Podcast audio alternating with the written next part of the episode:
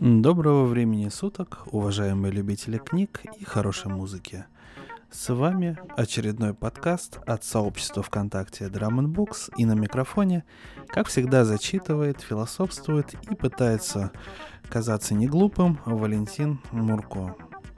Мы продолжаем пополнять список авторов, которые дебютировали на волнах Drum Books, и сегодня дошел черед до Дональда Уэстлейка, американского писателя и сценариста, который творил в жанрах фантастики и детектива.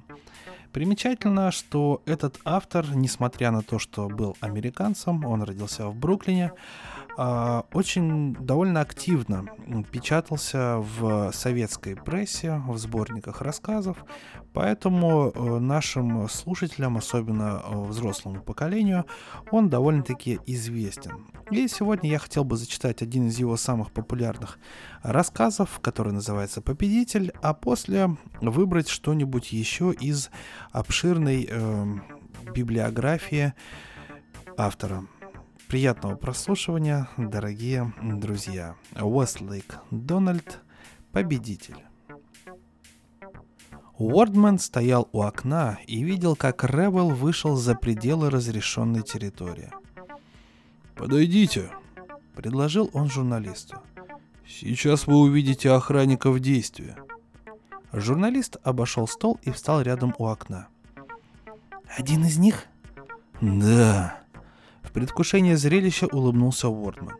«Вам повезло, это редкий случай. Как будто специально ради вас». «Разве он не знает, что будет?» Тревожно спросил журналист. «Конечно знает. Некоторые, правда, не верят, пока не убедятся сами. Смотрите». Ревел не спеша шел по направлению к лесу. Отойдя от края лагеря метров на 200, он начал сгибаться, зажимая живот руками. Споткнулся, застыл Затем, шатаясь, медленно двинулся вперед. Преодолевая боль, он продолжал идти, но не дойдя до леса, свалился на землю и замер. У Уордмана пропала всякая охота смотреть, что будет дальше. Откровенно говоря, он был скорее теоретиком, и грубая действительность его отпугивала. Повернувшись к столу, он включил селектор. «Носилки для Ревела к лесу!» Услышав имя, журналист обернулся – Ревел? Это который? Поэт? Если его кропание можно назвать поэзией. Губы Уордмана в отвращении скривились. Он читал, какие произведения Ревела. Дрянь. Дрянь. Журналист снова посмотрел в окно. «Я слышал, что его арестовали», — задумчиво проговорил он. Через плечо посетителя Уордман видел, как Ревел приподнялся и на коленях медленно пополз к лесу. К нему подбежали люди с носилками, подхватили сраженное болью тело и понесли к лагерю. Когда они скрылись из виду, журналист спросил. «Он поправится?» «Денек-другой полежит в изоляторе и придет в себя. Небольшое растяжение связок». Журналист отвернулся от окна. «Очень наглядно», — осторожно сказал он.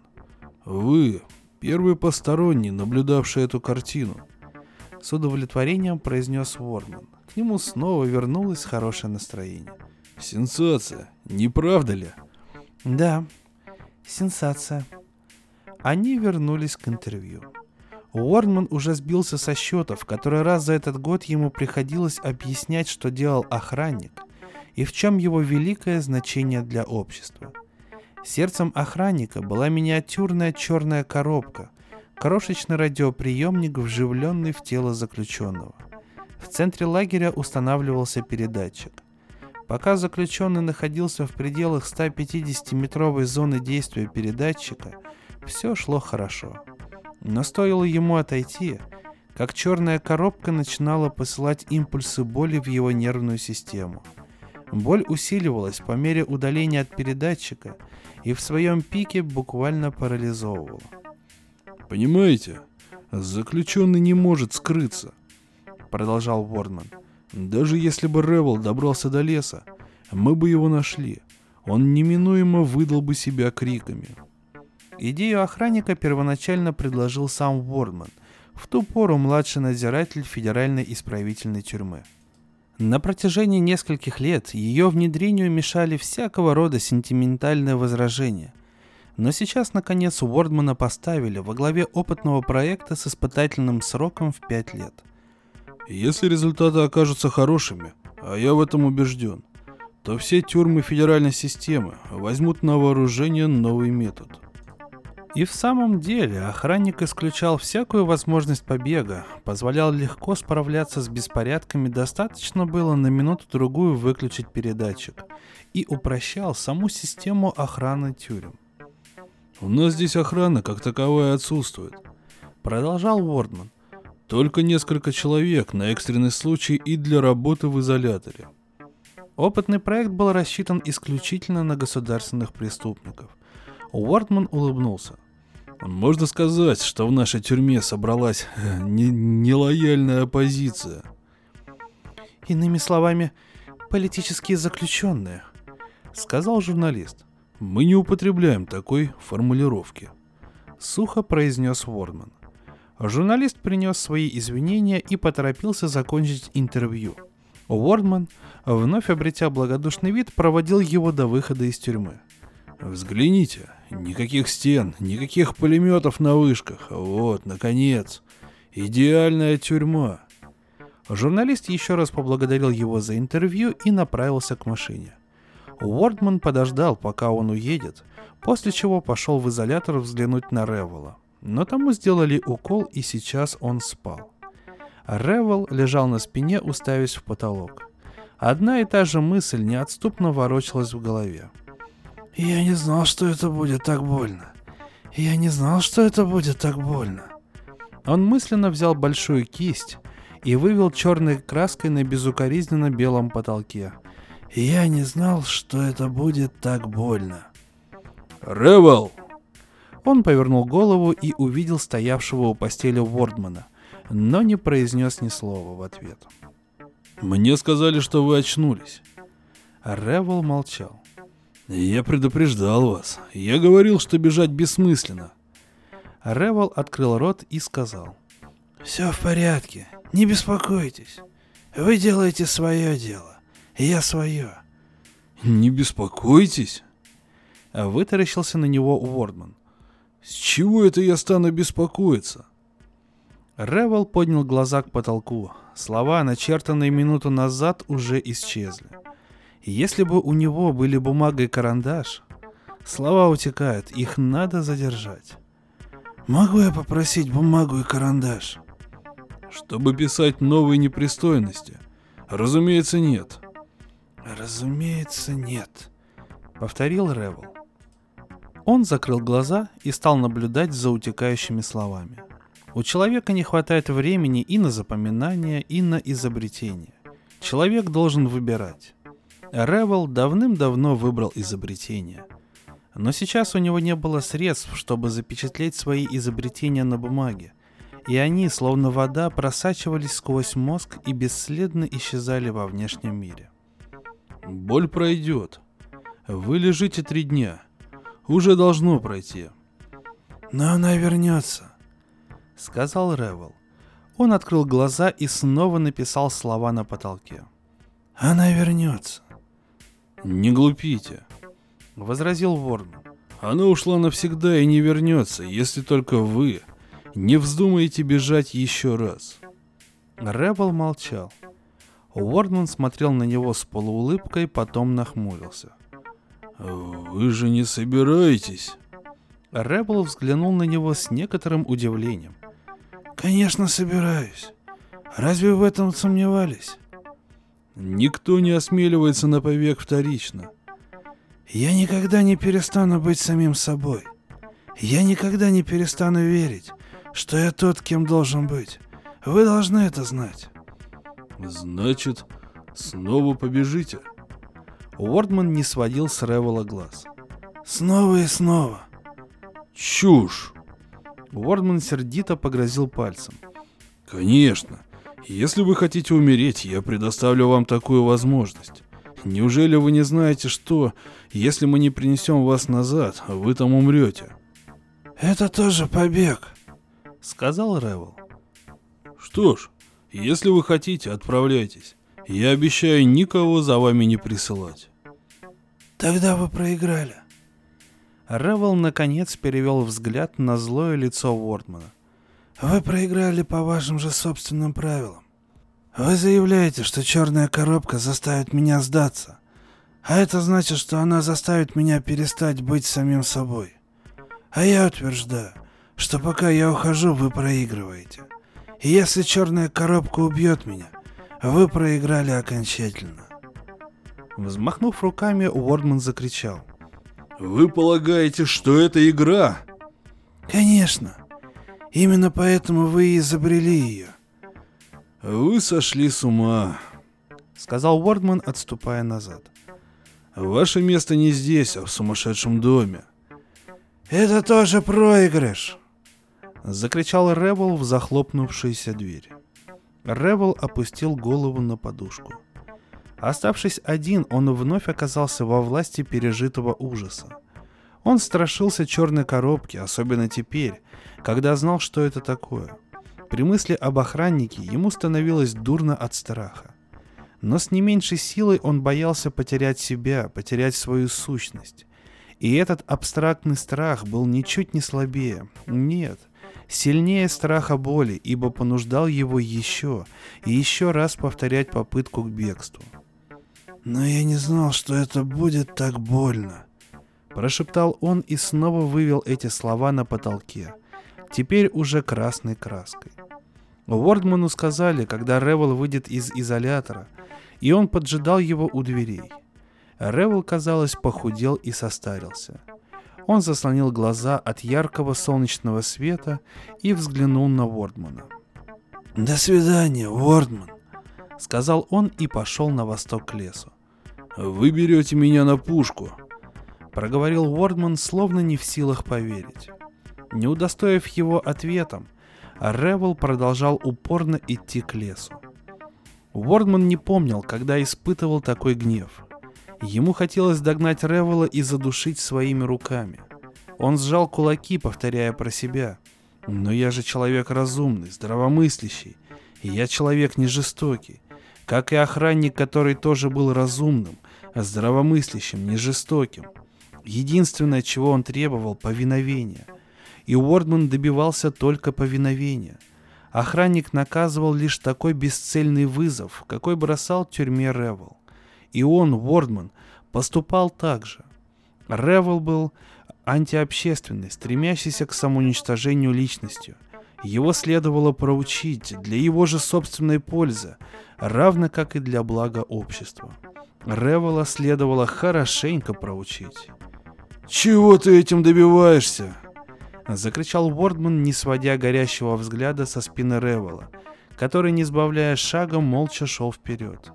«Я никого не пришлю за тобой. Ты приползешь сам!» Согнувшись пополам на заплетающихся ногах, Ревел тащился по полю к деревьям. Уордман сжал зубы и вернулся в кабинет составлять отчет.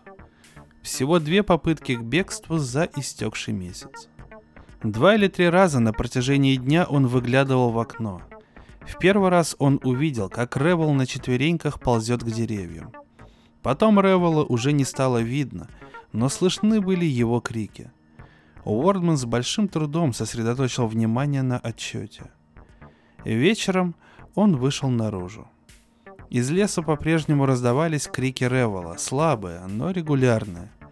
Немного позже к Уордману подошел главный врач. «Мистер Уордман, его необходимо вернуть». Уордман кивнул. «Я хочу убедиться, что он получил урок сполна». «Да вы только послушайте». «Хорошо, идите», — мрачно согласился Уордман. В этот момент крики прекратились. Уордман и врач повернули головы, прислушались.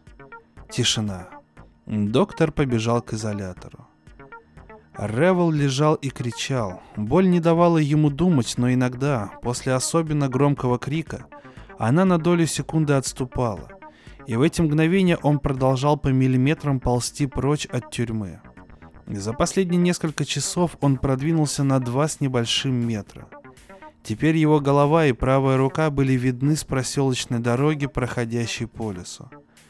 С одной стороны, Ревел не воспринимал ничего, кроме боли и собственных криков. С другой стороны, с какой-то неестественной, кристальной ясностью он отмечал про себя все окружающее. Травинки у глаз, неподвижность леса, ветки деревьев далеко наверху и маленький грузовик, остановившийся на дороге. Человек, который выскочил из грузовичка и склонился над Ревелом, был одет в простую одежду фермера. У него было усталое, изборожденное морщинами лицо. «Что с тобой, приятель?» а закричал Ревел.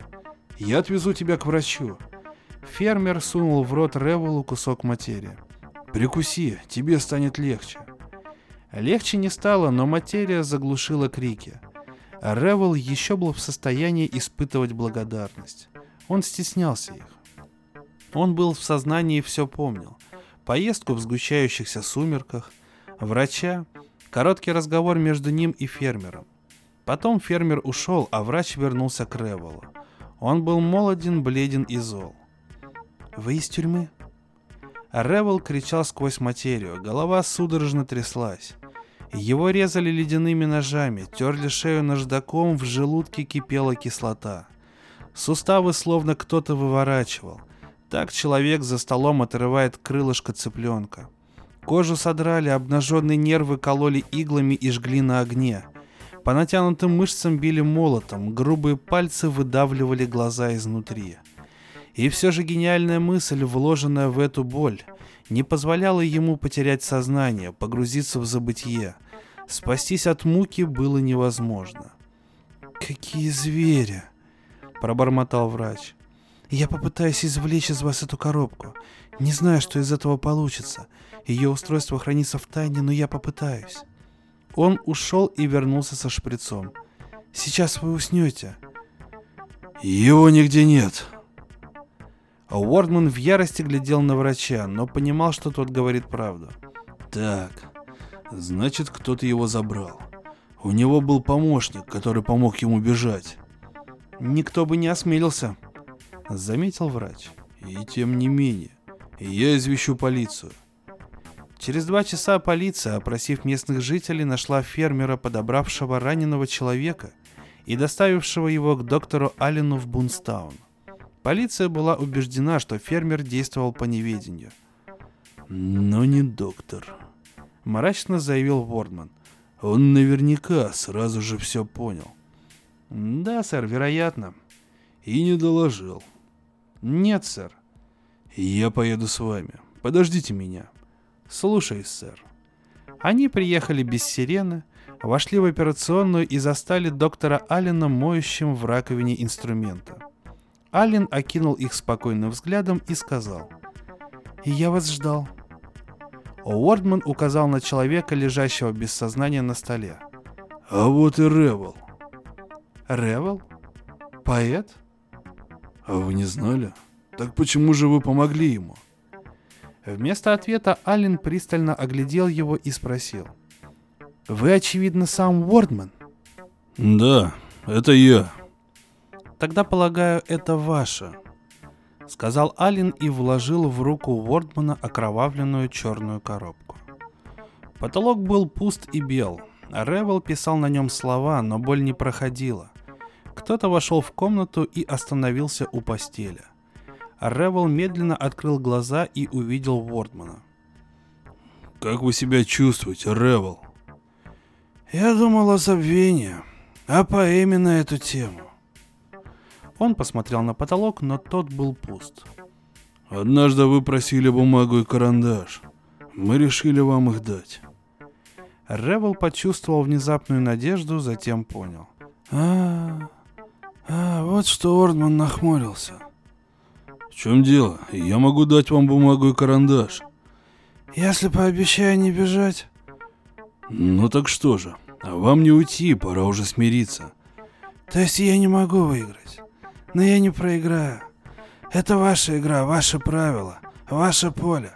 Мне достаточно ничьей. Вы все еще думаете, что это игра? Хотите взглянуть, чего вы добились? Уордман открыл дверь, дал знак и в комнату ввели доктора Аллена. «Вы помните этого человека?» «Да». «Через час в нем будет черная коробка. Вы довольны? Вы гордитесь, Ревел?» «Простите». Взглянув на Алина, промолвил Ревел. Ален улыбнулся и покачал головой. «Не надо извиняться. Я тешил себя надеждой, что гласный суд поможет нам избавиться от такого зверства. Увы, гласности не было. «Вы двое, слеплены из одного теста», — с презрением сказал Вордман. «Эмоции толпы, вот о чем вы только и можете думать. Ревел в своих так называемых поэмах, а вы в своей речи на суде». «О, вы произнесли речь. Жаль, что я ее не слышал. Речь получилась не блестящая. У меня не было времени подготовиться. Я не знал, что процесс будет продолжаться всего один день. Ну что ж, достаточно. Вы еще наговоритесь за долгие годы. У дверей Ален обернулся. «Пожалуйста, подождите меня. Операция скоро кончится». «Пойдете со мной?» — спросил Ревел. «Ну, разумеется», — сказал Ален. Отличное рассуждение на тему свободы и том, какой ценой она достигается и то, как ее нужно ценить. Очень хороший рассказ, который называется «Победитель». И мне кажется, что Дональд Уэслик прочувствовал всю мощь своих же строчек, потому что рассказ получился действительно филигранным. Не будем останавливаться и продолжим еще одним произведением Дональда Уэслейка, которое называется «Не трясите фамильное древо». В жизни я так не удивлялась. А ведь уже отметила свое 73-летие и 11 раз бабушка и дважды прабабушка. Но в жизни не встречала ничего подобного – и это истинная правда. Все началось с моего интереса к генеалогии, которая во мне пробудила Эрнестина Симпсон, вдова, встреченная мною в Бэй-Арбор во Флориде, куда я ездила позапрошлым летом. Флорида мне, разумеется, не понравилась. Слишком все дорого, и, я бы сказала, слишком все ярко, и неимоверное множество комаров и прочих насекомых. Но нельзя все же сказать, что поездка ничего мне не дала, поскольку я увлеклась генеалогическими изысканиями, а это замечательное хобби и очень ценное, с какой стороны не подойти. Собственно, генеалогические исследования хороши еще и тем, что дают возможность знакомиться с весьма приятными людьми – хотя общение с некоторыми ограничивалось перепиской. И главное, благодаря этому увлечению я встретила мистера Джеральда Фолкса, во-первых. Но я забегаю вперед и вынуждена буду вернуться к началу. Хотя хотелось бы мне знать, где на самом деле это началось. С одной стороны, знакомство с генеалогией началось с уже покинувшей нас Эрнестины Симпсон, но с другой стороны, Реальное начало всем этим событиям было положено почти 200 лет назад. А рассказ мой начинается с того, что я наткнулась на имя Эуфемии Барбар. Так вот, на самом-то деле следует начать с объяснения, что собой представляет фамильное древо. Это исследование происхождения семьи. Вы просматриваете метрики, записи о женитьбах, рождении и смерти – старинные семейные библии, беседуете с членами семьи и постепенно выстраиваете фамильное древо, отображающее, кто от кого и когда родился, кто когда женился и когда умер и так далее. Это очень увлекательное занятие, и существует целое общество любителей генеалогии. И когда у кого-то получается готовое семейное древо на протяжении, скажем, семи или девяти, или скольких угодно поколений – Тогда можно все это записать, сложить в папку и сдать в местную библиотеку. И это навсегда становится документом о нашей семье, что, по-моему, весьма ценно и важно, даже если мой младший сын Том смеется и называет все это глупостями. Нет, это не глупости. В конце концов, я таким образом разоблачила убийство, правда? Ну вот, на самом деле, думаю, все началось, когда мне впервые встретилось имя Эуфемии Барбар. Она была второй женой Джона Андерсона. Джон Андерсон родился в графстве Гучланд, Вирджиния, в 1754 году. Во времена революции в 1777 году он женился на Этеле Рите Мэри Рейборн, и у них было семеро детей, что для той поры было вовсе не удивительно, хотя сейчас большие семьи вышли из моды, и это, осмелюсь сказать, факт постыдный. Как бы там ни было, третьим ребенком Джона и Этель Андерсон стала девочка по имени Прюденс, от которой по прямой линии со стороны отца моей матери происхожу я. Естественно, это отмечено на моем фамильном древе. Но впоследствии, просматривая архивные записи графства Апоматокс, прежний Гучланд теперь часть Апоматокса, я наткнулась на имя Эуфемии Барбар. Оказалось, Этель Андерсон скончалась в 1793 году при родах восьмого ребенка, также не выжившего. И тремя годами позже, в 1796 году, Джон Андерсон женился вновь на вдове по имени Эуфемия Барбар. К тому времени ему было 42, а ей 39. Конечно же, Эуфемия Барбар не может считаться моей родней, но я решила все же поинтересоваться ее родословной, желая добавить имена ее родителей и место рождения в свою семейную схему. Еще и потому, что какие-то барбары состояли с нами в дальнем родстве по линии матери моего отца. И мне было любопытно, не связана ли с ними Эуфемия. Но записей о ней практически не осталось и я узнала только лишь, что Эуфемия Барбер была родом не из Вирджинии и объявилась там за год-два до замужества с Джоном Андерсоном. Через пару лет после женитьбы, вскоре после кончины Джона в 1798 году, она продала Андерсоновскую ферму, весьма прибыльную, и снова уехала. Так что у меня не было никаких сведений ни о датах ее рождения и смерти – ни о ее первом муже, очевидно по фамилии Барбар, одна лишь запись о ее браке с моим далеким прадедом со стороны отца моей матери. Собственно говоря, мне незачем было заниматься дальнейшими поисками, поскольку Эуфемия Барбар никоим образом не была мне кровной родней. Но я очень тщательно подходила к своим трудам, и мне оставалось всего ничего до полного завершения фамильного древа на протяжении девяти поколений – и я захотела удовольствия ради расследовать все до конца. Вот почему я послала сведения об Эуфемии Барбар в очередной выпуск генеалогического журнала. Необходимо пояснить, что это такое. Любители генеалогии занимаются преимущественно своими личными изысканиями, но нередко семейные связи переплетаются, и бывает, что кто-то годами ищет сведения, чисто случайные всплывшие у кого-то другого – Поэтому издается специальный журнал по обмену подобной информацией. В последние годы я широко им пользовалась. И вот, в летнем выпуске генеалогического журнала было опубликовано мое объявление, которое выглядело следующим образом. Бакли Генриетта Рода, адрес 119А, Ньюберри-стрит, Бостон, Массачусетс. Обмен данными по родцам, Андерсоном, Ричардсом, Прайором, Маршалом, Лордом – Желательно любая информация об Эуфемии Барбер, замужем за Джоном Андерсоном, Вирджиния, 1796. Этот журнал не раз помогал мне в прошлом, но никогда я не получала ничего подобного ответу по поводу Эуфемии Барбер. И первый отклик пришел от мистера Джеральда Фолкса. Прошло два дня, как я получила свой экземпляр летнего номера журнала. Я сосредоточенно изучала его в поисках чего-то полезного для своего исследования, когда зазвонил телефон. Я, по правде сказать, немножко разозлилась, что кто-то отрывает меня от моих студий, и, наверное, начала разговор несколько раздраженно. Однако, джентльмен на другом конце провода не подал виду, даже если он это заметил. Очень приятным глубоким баритоном он спросил. «Нельзя ли переговорить с миссис Генриеттой Бакли?» «Слушаю вас», — отвечала я. А «Простите за беспокойство, миссис Бакли.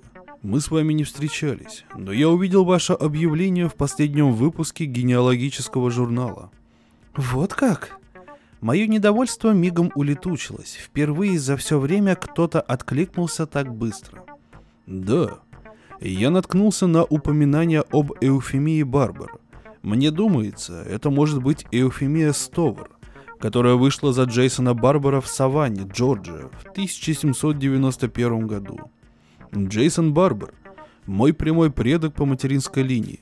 У Джейсона и Эуфемия был только один сын, Эбнер, от которого я и происхожу.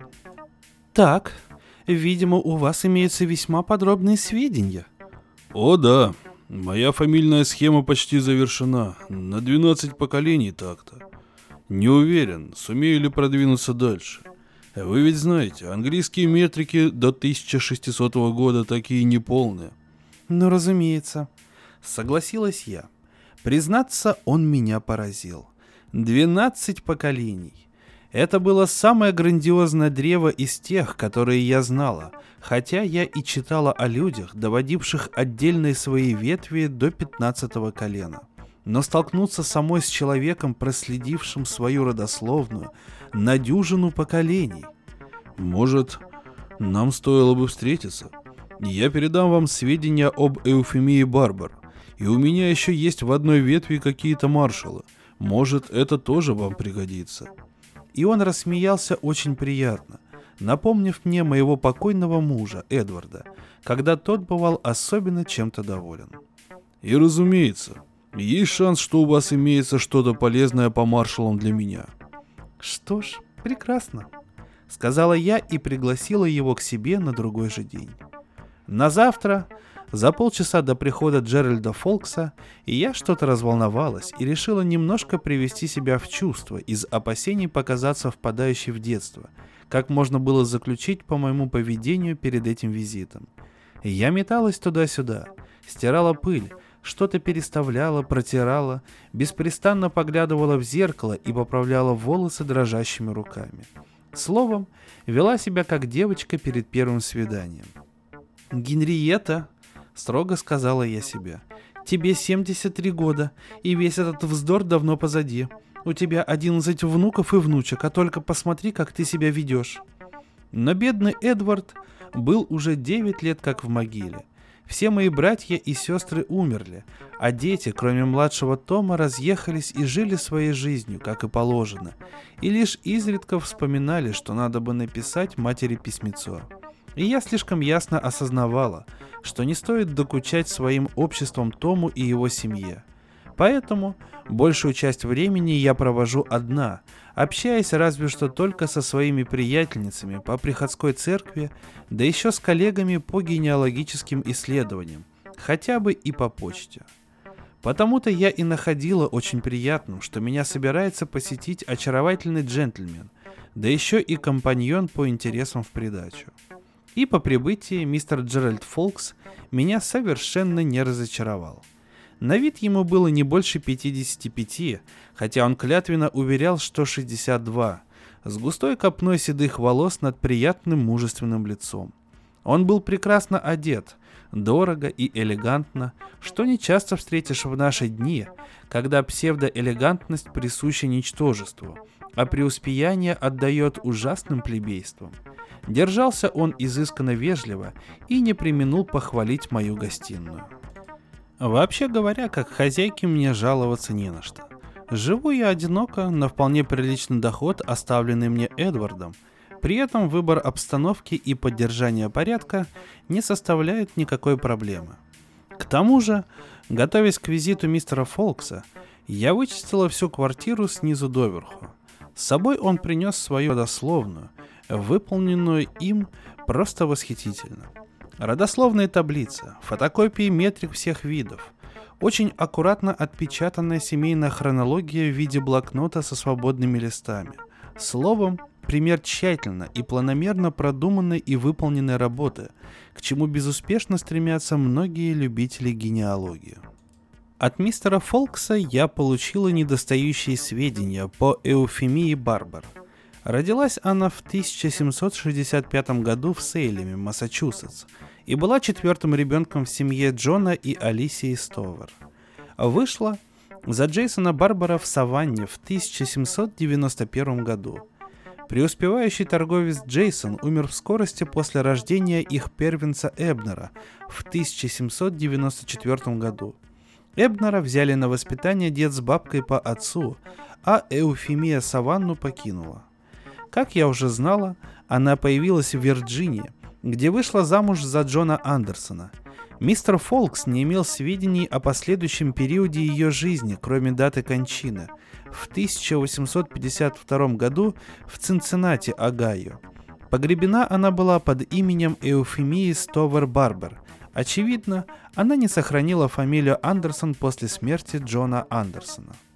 Покончив с этим, мы стали копаться в наших семейных историях дальше и обнаружили общего для наших семейств предка Алана Маршала из Ливерпуля, Англия, около 1680 года – Дату его рождения сообщить мистеру Фолксу смогла я. На этом деловая часть нашей встречи закончилась. Было уже половину пятого, и я предложила гостю чай и сладости, на что тот изъявил благосклонное согласие. Перед уходом мистер Фолкс пригласил меня на концерт вечером в пятницу, и я с готовностью согласилась. Так начались самые странные три месяца моей жизни – не потребовалось много времени понять, что за мной ухаживают, хотя вначале поверить в это было трудновато. В моем-то возрасте. Но я сама знавала очень удачные пары, сочетавшиеся браком на закате дней. Одиноких вдовцов с общими интересами, решивших скрасить оставшиеся годы совместной жизнью и выглядевших при этом вовсе не так смешно, как могло бы показаться на первый взгляд. От своего сына Тома я ожидала насмешек и неприязни к Фолксу. О подобных вещах много понаписано. Поэтому меня приятно поразило, когда они поладили с первой же встречи. Но еще более я удивилась, когда Том рассказал мне, что мистер Фолкс осведомился у него, не станет ли тот возражать, если он, Фолкс, попросит моей руки. Том ответил, что не только не станет возражать, но напротив считает эту мысль замечательной, избавляющей нас обоих от одиночества, наедине с одними лишь генеалогическими увлечениями. Что касается прошлого Фолкса, то он сразу же выложил мне всю свою историю.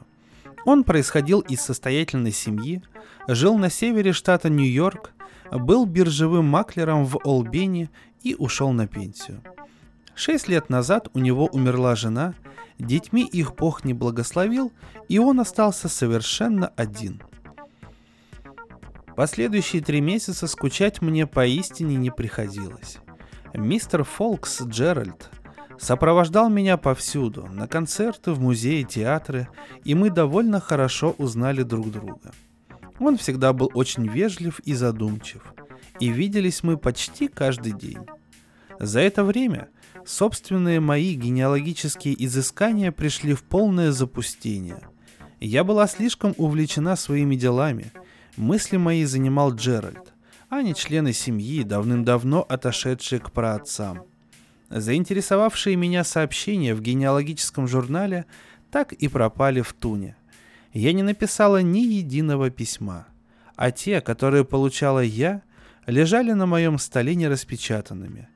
И так продолжалось, покуда развивались наши отношения. Через три месяца Джеральд наконец решился. «Я уже не молод, Генриетта. Не особенно красив». На самом деле он был, конечно, очень привлекателен. Не очень богат, хотя и скопил достаточно средств к своим преклонным летам. Могу предложить вам, Генриетта, лишь самого себя, верного и надежного друга. Превосходное предложение. После девяти лет вдовства мне и во сне не могло присниться снова стать супругой, да еще такого очаровательного джентльмена. Естественно, я сразу же дала согласие и стала звонить Тому, чтобы поведать ему радостную новость.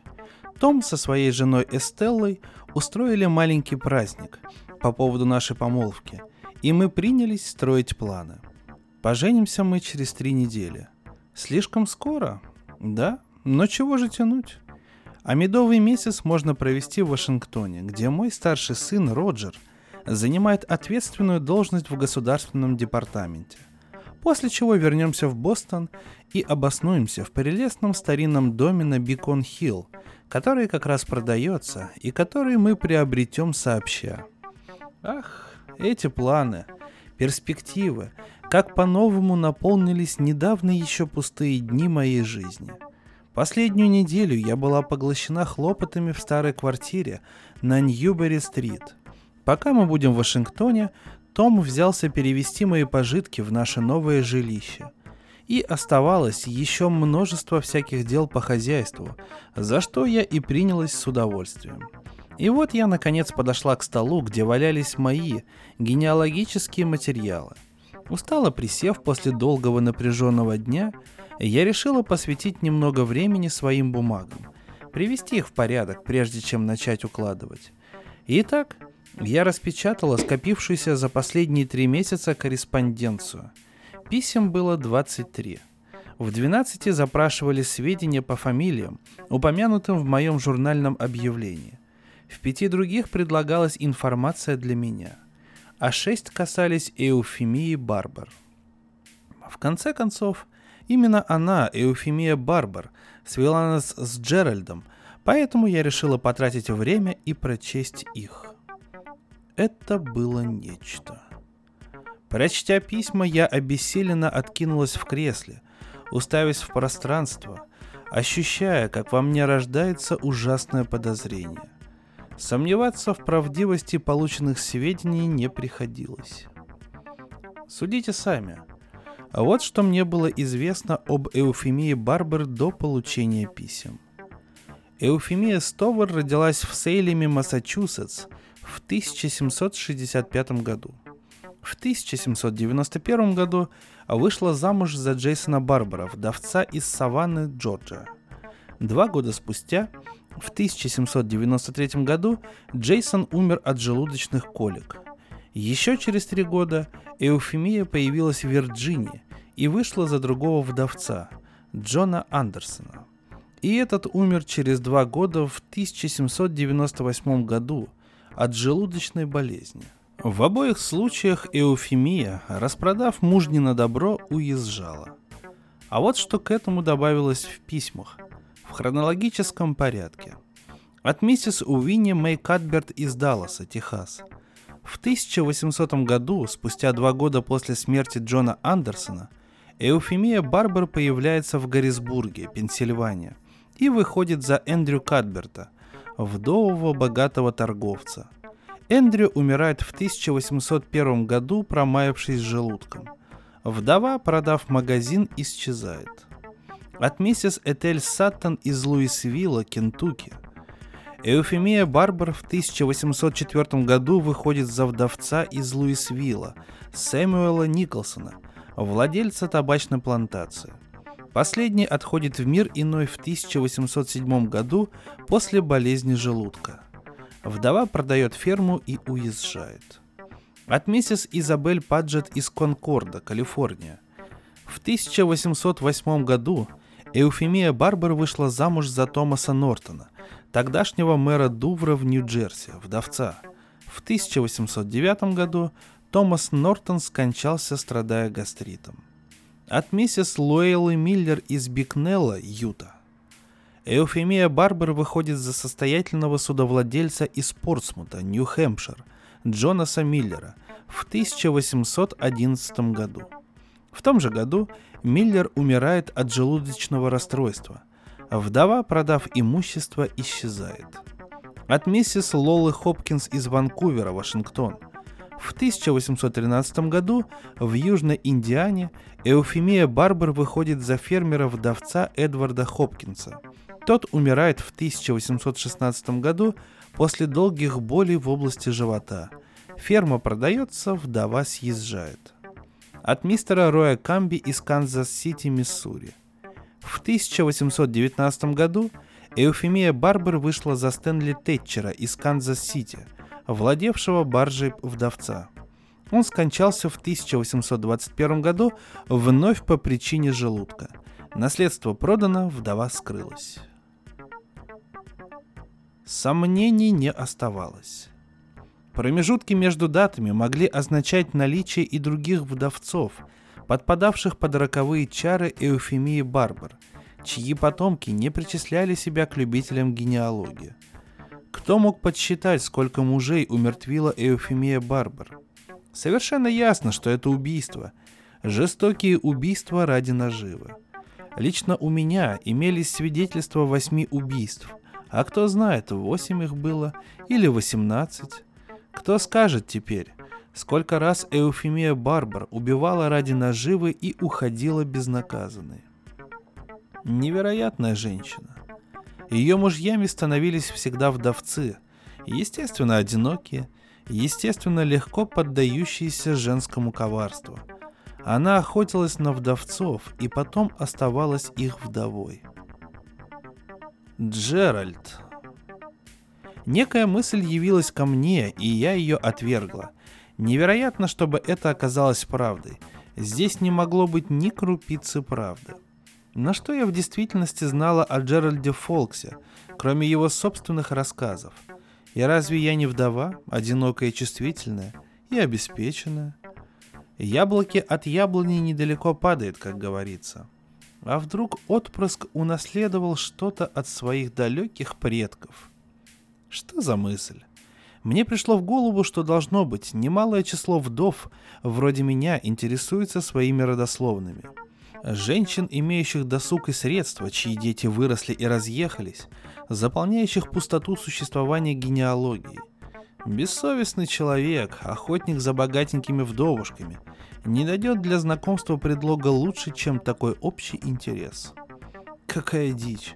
Подумать такое о Джеральде. Но поскольку я не могла отделаться от этих мыслей, то в конце концов решила, что единственно возможный способ для меня – это попытаться найти подтверждение тому, что он говорил о себе, и тем самым снять возникшие подозрения. «Биржевой маклер в Олбене, Нью-Йорк», — сказал он. Я тут же стала звонить старому приятелю моего первого мужа, бывшего маклером в Бостоне, и попросила его разузнать по возможности, работал ли в Албене за последние 15-20 лет биржевым маклером человек по имени Джеральд Фолкс. Он сказал, что с легкостью это проверит по своим каналам и перезвонит. И перезвонил, сообщив, что таковой личности нигде не числится. Однако я все еще отказывалась верить. Торопливо одевшись, я поспешила прямиком в телефонную компанию, где, что-то отчаянно наврав про генеалогические увлечения, ухитрилась отыскать старую телефонную книгу по Албене, штат Нью-Йорк. Я знала, что для справочных целей в головном офисе компании хранятся телефонные справочники разных крупных городов, но не была уверена, что у них сохранились экземпляры такой давности. Наконец, служащая вынесла мне телефонный справочник по Албене 1946 года, пыльный и потрепанный, но целый.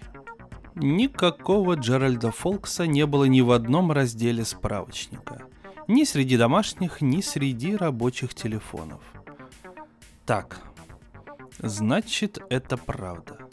Теперь я поняла метод Джеральда. Подыскивая очередную жертву, он просматривал генеалогические издания в поисках женщин, которые пересекались с ним по его родственным связям.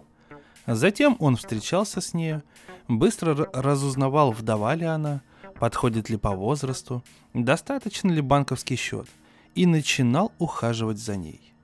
Я подумала, что он совершил первую в своей жизни ошибку, воспользовавшись эуфемией Барбар в качестве предлога для знакомства. Не знаю, понимал ли он, что следы эуфемии могут привести к нему самому. Разумеется, никто из шестерых, написавших мне, не догадывался об ее подлинной роли, зная лишь об одной свадьбе и смерти. И что мне делать теперь? Сидя на заднем сиденье такси на обратном пути, и я совещалась сама с собой. Конечно, я испытала сильный шок и страшное разочарование. Как я встречусь с Томом, с другими детьми, с друзьями, которым уже успела сообщить радостные вести о предстоящем бракосочетании? И как смогу я вернуться к своему прежнему тусклому существованию, в которое Джеральд внес столько радости? Может позвонить в полицию? Сама-то я не сомневалась в своих выводах, но сумею ли убедить кого-то еще? И тут я приняла решение. а приняв его, почувствовала себя лет на 10 моложе, фунтов на 10 полегче и не такой уж глупой, поскольку, надо сознаться, происшедшее нанесло ощутимый удар моему достоинству. В общем, решение было принято, и я вернулась к себе радостная и счастливая. Итак, мы поженились. Поженились? Да, конечно. А почему бы и нет? Потому что он будет пытаться убить меня? Ну, разумеется, будет. Собственно, он уже пробовал. Раз шесть. Но Джеральд очутился в крайне невыгодном положении. Он не мог просто убить меня в открытую. Надо, чтобы убийство выглядело как естественная кончина, на худой конец несчастный случай. То есть ему приходилось быть дьявольски хитрым и строить козни так, чтобы никто ничего не заподозрил. И здесь крылась причина его неудач. Я ведь была предупреждена, а значит, вооружена заранее. И что я на самом-то деле теряла? В 73 года много ли мне еще осталось? А как, оказывается, насыщенно может быть жизнь в таком возрасте? Особенно в сравнении с прошлым, до появления Джеральда. Ежечасно ощущать привкус смертельной угрозы – играть в кошки-мышки, обмениваясь ударами и контрударами. Что может быть еще восхитительней? А потом, конечно, очаровательный и приятный супруг. Джеральду приходилось быть приятным и очаровательным. Он никогда не мог позволить себе не согласиться со мной, но в крайнем случае слегка, так как не мог допустить, чтобы я покинула его. Он старался не дать мне никакого повода заподозрить его – и я не заговаривала с ним ни о чем подобном, и он считал, что я ни о чем не догадываюсь. Мы вместе ходили на концерты, в музеи и театры, и Джеральд всегда был исключительно внимательным кавалером. Лучшего спутника трудно и желать. Конечно, я не могла позволить ему приносить мне завтрак в постель, как он хотел. «Нет», — сказала я ему, а в этом отношении я старомодна и убеждена, что кухня – это женское дело. Бедняга Джеральд. И еще мы не путешествовали, сколько бы раз он не предлагал. А еще мы закрыли второй этаж нашего дома, так как я сочла, что нам двоим вполне просторно и на первом, а чтобы карабкаться по ступенькам, я немного старовата. Конечно, ему ничего не оставалось, как согласиться. Тем временем у меня обнаружилось другое хобби, о котором Джеральд ничего не знал. Путем осторожных расспросов и тщательного изучения генеалогических материалов, а также пользуясь именами из джеральдовского семейного древа, я постепенно составила новый вид оного. Не фамильного. Нет. В шутку его можно было бы назвать древом повешенных. Это список жен Джеральда – Вместе со своими генеалогическими материалами я завещаю его Бостонской библиотеке. Если в конце концов Джеральду повезет, то-то удивится хранитель-библиотекарь, разбирая мои бумаги. Да и Джеральд удивится не меньше. А, а вот и он. Подъехал в новом автомобиле. Опять собирается позвать меня проехаться с ним. Только я не поеду. Ну что ж, дорогие друзья, Дональд Уэстлейк действительно великолепный писатель, потому что оба рассказа по-своему грустные, по-своему ироничные и довольно-таки насыщенными получились. Я благодарю вас за то, что вы послушали очередной подкаст от сообщества Drum Books ВКонтакте. Не забывайте подписываться на наш телеграм-канал – там музыку можно, точнее наши подкасты слушать без каких-либо ограничений, в отличие от того же ВК. И на микрофоне для вас работал Валентин Мурко. До новых встреч, дорогие слушатели.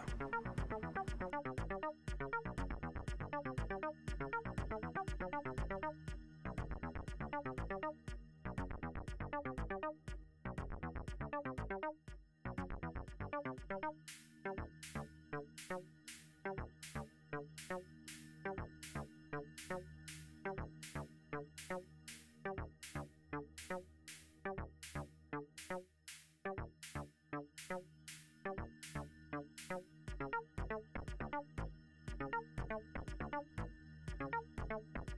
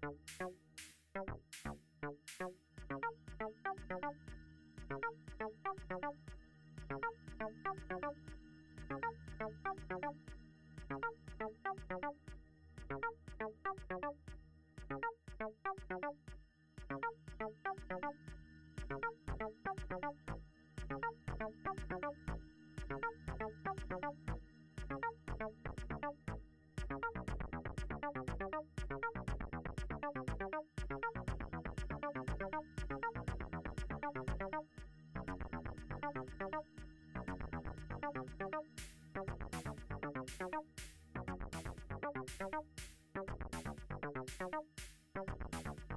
you.